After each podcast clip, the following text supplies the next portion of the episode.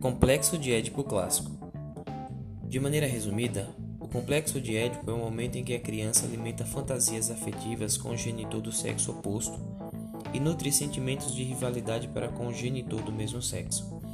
Ocorre mais ou menos entre 3, 4 ou 5 anos e coincide com a fase fálica do desenvolvimento psicossexual. Em um primeiro momento, denominado de pré-édipo, tanto o menino quanto a menina vive uma relação singular com a figura materna, uma vez que não há um terceiro nessa relação, ou seja, não há rivalidade. No caso da menina, não há rivalidade e o afeto é dirigido ao genitor do mesmo sexo.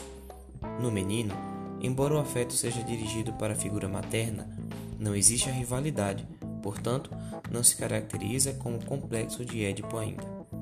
Em um segundo momento, ambos percebem a figura de um terceiro na relação com a figura materna, que pode ser representado pela figura paterna.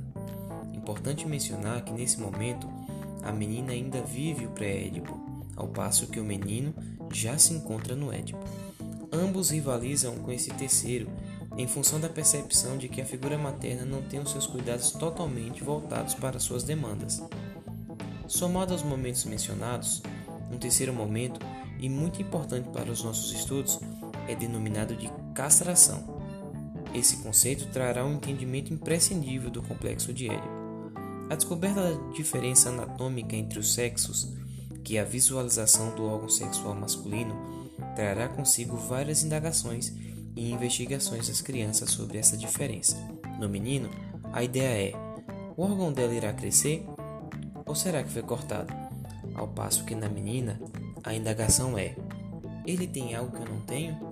Importante notar que, em função do pouco recurso simbólico da criança, esses questionamentos estão muito mais no plano inconsciente do que consciente. Seguindo esse raciocínio da nossa fala anterior, ambos chegarão à conclusão de que o menino tem algo que a menina não tem, em função de se reconhecer apenas o órgão masculino, ou seja, conclusão inconsciente e relacionada a essa diferença anatômica que gerará consequências no psiquismo da criança. Antes de prosseguirmos, digno de destaque que, atrelada a todos os conflitos provenientes das questões colocadas aqui, ocorre a descoberta do prazer dos órgãos genitais, o que faz com que a masturbação alivie a tensão gerada no psiquismo, mas ao mesmo tempo crie novos conflitos em função da repreensão por parte dos pais.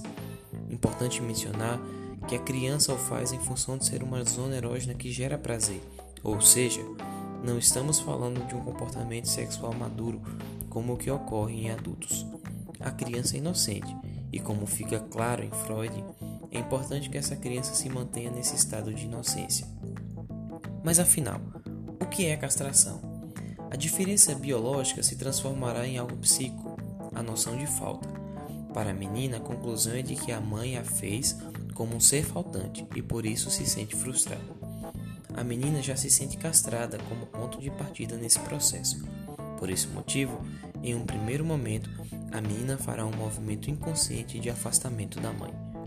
Não é demais ressaltar que, biologicamente, não falta, falta nada à menina, mas essa noção de falta é a nível do psiquismo atrelado ao pouco recurso simbólico que possui nesse momento. Para o menino, a ameaça é a de castração, ou seja, se existem seres que não possuem o pênis, logo, existe a possibilidade de que eu perca o meu.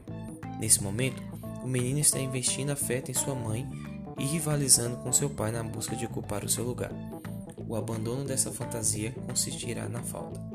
De maneira geral, o menino quer dar prova de que não é faltante e a menina está em uma posição de reivindicação. No entanto, ambos serão marcados por essa falta, sendo que na menina não há nenhuma falta biológica. Nessa primeira parte, é importante entender que o conteúdo aqui está muito fortemente ligado às questões inconscientes, bem como provenientes dos poucos recursos simbólicos da criança.